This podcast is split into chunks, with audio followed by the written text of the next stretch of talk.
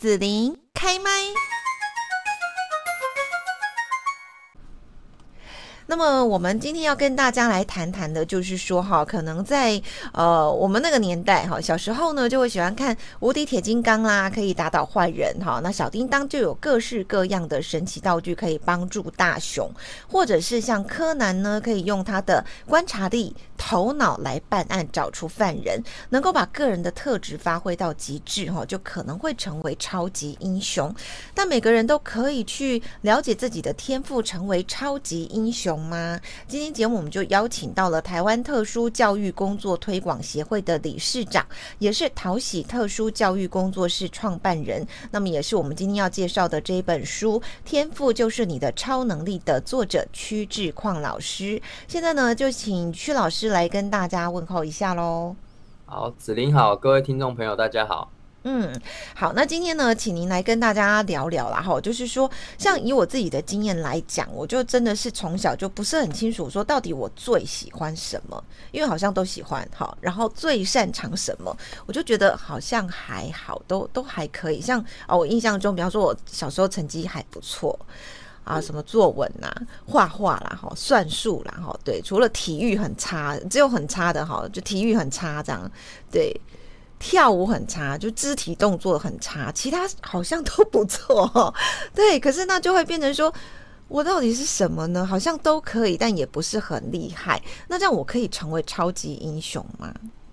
我觉得是这样，就是说，其实，在成长的过程当中，嗯、我们真的比较呃容易，就像子林刚刚讲到的，我们会知道说，我们好像不喜欢什么，嗯，或是不擅长做什么，嗯。对，所以这是我觉得是大多数孩子成长过程当中的一种心理状态。嗯，那我觉得呃会有这样的一种心理状态，跟我们整个学习的大环境很有关系啊。啊，就是说呃，尤其是在我觉得比较就是说传统升学型的这样的一个环境里面，大多数的人就是在呃学校读书考试，然后一路就是往上啊升学嘛。嗯，哦，所以在其这生活的安排上面，其实很多时候，呃，我们的主轴还是读书考试为主。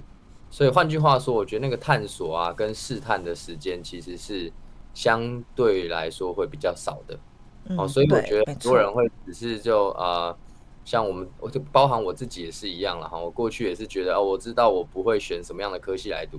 但是你问我说我对什么样科系最有热情？其实，在我求学的过程当中，我也是回答不出来的。哦，对，是，所以我觉得是缺乏探索跟体验的机会啊。哦哦哦，是我们探索的还不够多元，或者是说还不够深入。好，那也许我的能力来讲，基本上一些，比方说小时候我常常可能去演讲啦、画画啦，哈，这个什么呃作文比赛啦，哎、欸，好像就还不错这样子。可是好像也没有办法去找出一个，其实我真的很很喜欢，好等等这样子。哦，对，小时候还有音乐，哦，对，我是觉得音乐也行呢、欸，就是因为呃，我觉得都是。时间很有限的情况下，对对对，然后又缺乏我觉得有意识的探索跟被引导，所以我觉得很多时候，呃，可能刚发刚萌芽一个东西，是你的注意力跟你的精神又要集中回学业，嗯，没错，花很多时间是在学业还有那个考试准备考试上面这样子，嗯。对，好，那我要问一下、啊、这个曲老师哈，就是青少年往往是迷惘啊、焦虑啦，哈啊，也急于认识自己。那你也在书里面开玩笑说，青少年正是变态的历程哈，就是昆虫那个变态啦，对不对哈？究竟该如何看待这样的一个特殊的时刻呢？呃，我想是这样，就是在青少年的时期，呃，个体的变化是非常快速的。我们从身体的变化其实就可以知道，其实心理的变化不亚于身体的变化。那在这个过程当中，我觉得更容易就是受到呃，因为内在在变化嘛，加上也很容易受到环境的影响，所以我觉得这个历程的人类吧，哈，就这个历程的人类，我觉得最呃通常会比较不稳定啊，通常比较不稳定，就是因为他要去。呃，因应自己内在的变化，那同时他也需要去面对环境的一些压力哦，尤其是像这两天，儿福联盟刚好公布嘛，啊，就对于世代的那个压力的调查。哦，那高中生的压力是比国中生高两倍的。哦，就是说这个历这个过程，我觉得就是充分反映说，其实青少年时期的身心的变化，一起尤其再加上面对呃学业、面对同才，还有面对呃未来升学跟生涯的选择，我觉得我是这样子看的。对，嗯哼哼，是。那父母亲呢，可以像您这样看吗？我觉得父母亲是最关心，然后也最担心自己小孩的这样。对，其实我常会跟爸爸妈妈开玩笑，就是说，如果给我选择啊，就是我们用两个极端来说哈，一个极端就是这个爸爸这这一组呃亲子关系是爸爸妈妈很忙碌，然后然后他其实能够呃能够去照顾的比较有限，跟另外一组就是那一种。呃，很有时间，而且投入很大量心力在关注自己小孩子的，呃呃，所有的行动，包含学习，包含生活。嗯，那要硬要我选的话，我觉得，呃，对青少年而言啦，我觉得那个空间跟那个距离，保持一点空间跟距离，然后给青少年一些弹性，我觉得那是重要的。哦，尤其那个亲子关系，我觉得相对会是比较。能够能够，我觉得能够比较融洽的相处，因为其实爸爸妈妈也要转变啊，因为孩子在小的时候他没有能力，然后他需要被照顾、被支持。那在这种情况下，我觉得爸爸妈妈投入很多的心力去协助他，嗯我觉得那是必要的。嗯但是到青少年时期，其实很多青少年在包含自我认同上面，他也希望变成一个独立，然后变成一个。能够自己去面对很多生活当中事情的一个个体嘛，但是在这个过程当中，如果爸妈还是用对待小小小孩的方式在跟青少年相处，其实我觉得对青少年或对父母亲而言，我觉得都是会是蛮痛苦的。所以我会我会觉得是这样啦，就是说对于呃青家里有青少年的父母亲，呃，我觉得自己的心态也需要去转变跟调整。然后那个转变就是说，他其实就是一个独立的个体。那我们怎么样能够在这个过程当中，让我们自己能够转换这个心态啊，去跟青少年相处？我觉得我觉得是最关键的。好，那我来呃。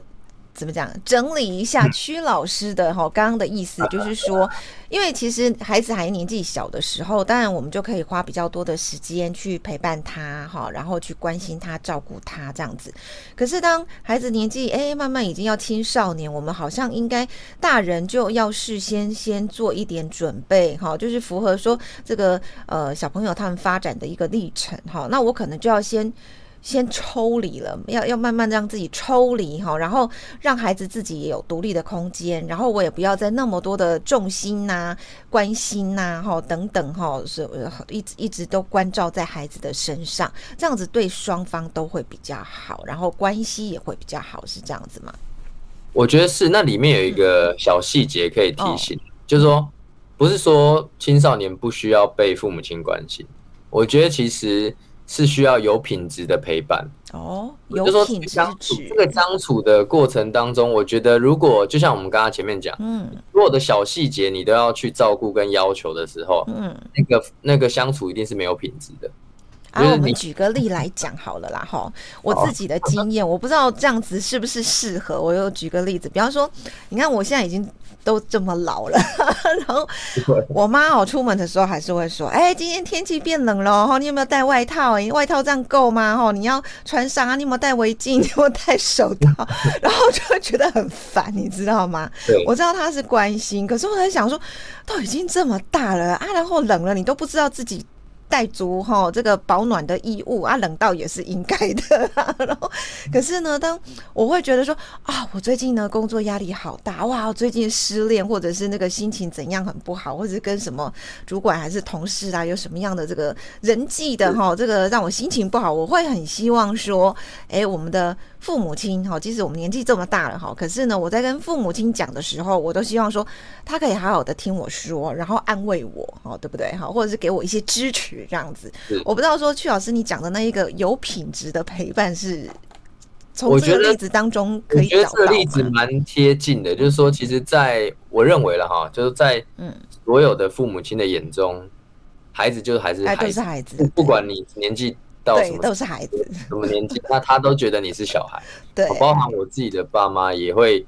时不时有透露出这种，嗯，让我有这种感觉，嗯，那我觉得那的确是出于关心跟爱啦，嗯，那我刚刚讲那个品质有品质的陪伴，其实就是去除掉很多那种生活当中细琐的这种，呃，我觉得关心吧，那也包含可能这很像是一种唠叨，嗯，尤其在青青少年时期，我觉得特别对这样子的一种形式，我觉得会觉得更加反抗，会会反反抗。抗拒，对。所以我们常讲嘛，就是说有一种冷是妈妈觉得冷嘛。对 对对。今天哎、欸，我觉得还 OK 的。有一种饿是妈妈觉得饿这样。对，所以我觉得里面很核心的那个有品质的陪伴，也就是你把它当做一个独立的个体跟他相处。嗯。好，就像你会怎么样跟一个呃，可能你的同事、你的朋友相处这种感觉。嗯。那我觉得这个不是说呃完全要去除掉。父母亲的角色，因为父母亲其实还是扮演着我觉得很重要，重要。价值观的传递啊，嗯，还有教养上面的生活的一些原则，嗯，不断的建立，这个我觉得还是需要。但是我觉得还有一个很重要，补充一下，就是父母亲其实很重要，扮演一个归属感的角色。嗯，那其实就是一种安全感了。对对对，那那个那个归属感可能不会是我在同事那边，或者是呃老板那边哈，那那个是属于职场的哈，我们是这个组织的归属感，但不是那一种血浓于水或者是家庭的那一种归属感，而、嗯、那个很重要，我觉得。对，那其实就会影响一个人，我觉得很核心的安全感。对对，没错没错，嗯，对，嗯，好。继续，曲老师。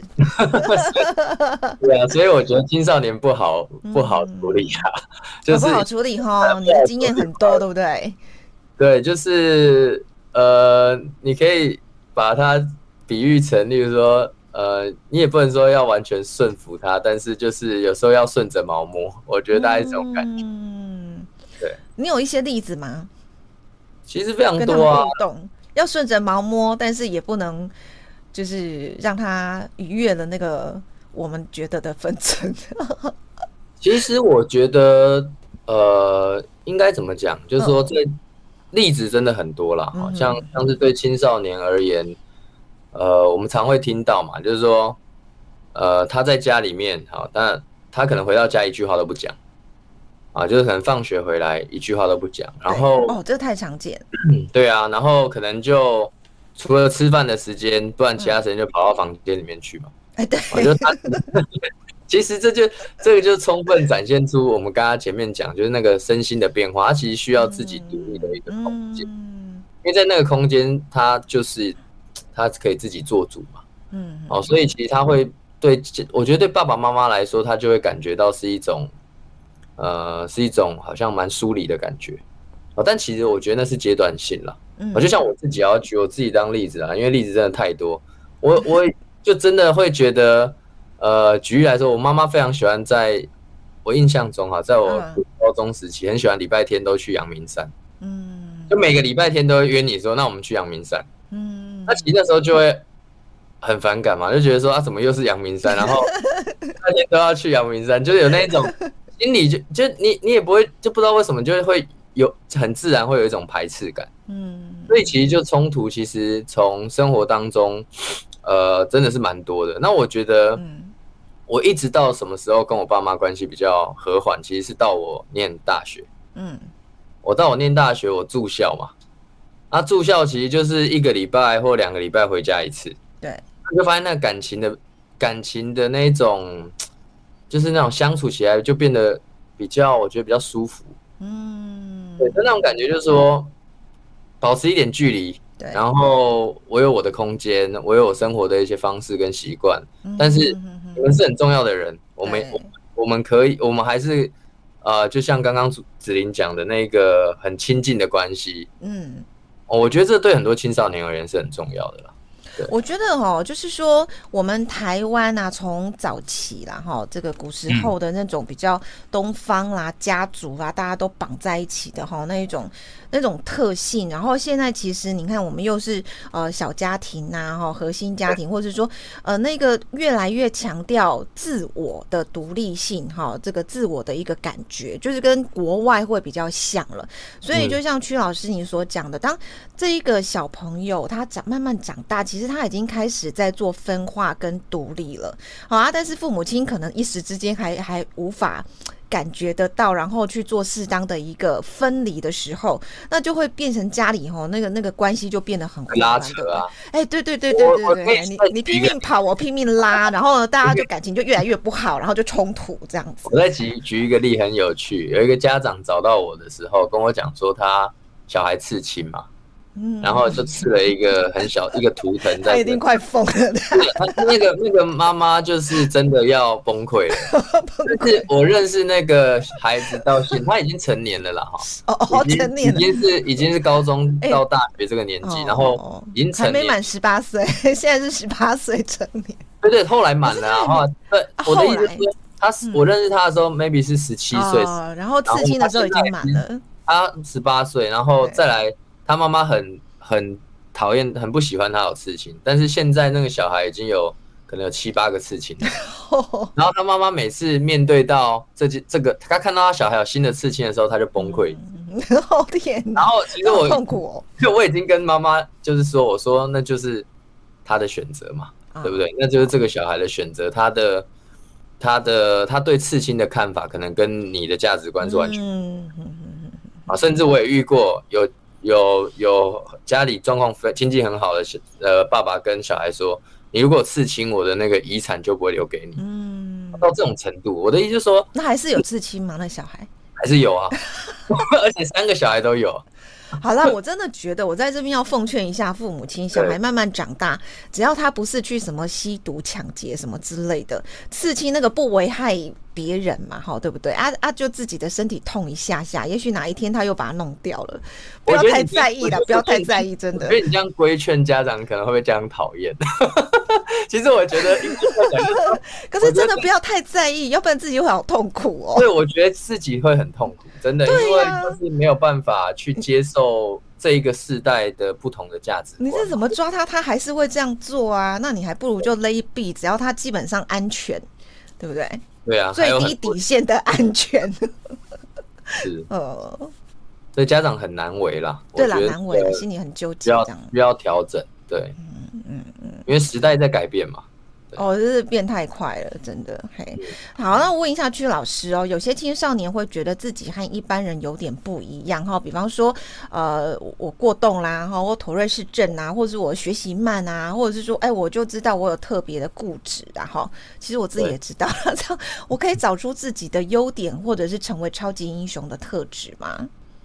我觉得回到也一样，回到子林一开始问的问题，嗯、就说。我觉得我们整个大环境对小孩的那种探索的，嗯啊，体验的支持不够，因为其实你说现在一零八课纲，甚至更新的课纲都要出来了，我们一直在讲那个自主学习，或讲所谓的课程要松绑，嗯嗯，好，那我觉得在整个大环境里面，其实呃，读书考试还是很多家长心里面的主流。没错，对，但是这个里面我觉得很危险的一个点就是说，呃，其实并不是所有啊、呃、小孩都擅长用这样的方式学习。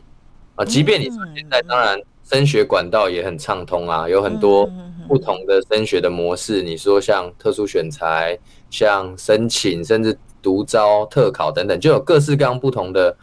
呃，入学的方式，嗯，但是我相信整个环境的变化也才刚开始，就是说我们这个社会怎么接受一个小孩，他在成长的过程当中，他不擅长主流的学习模式跟那一种升学方法，那我们怎么样去给他机会，甚至我们怎么样破除掉我们传统的一些价值观，例如说，有些人就觉得，呃。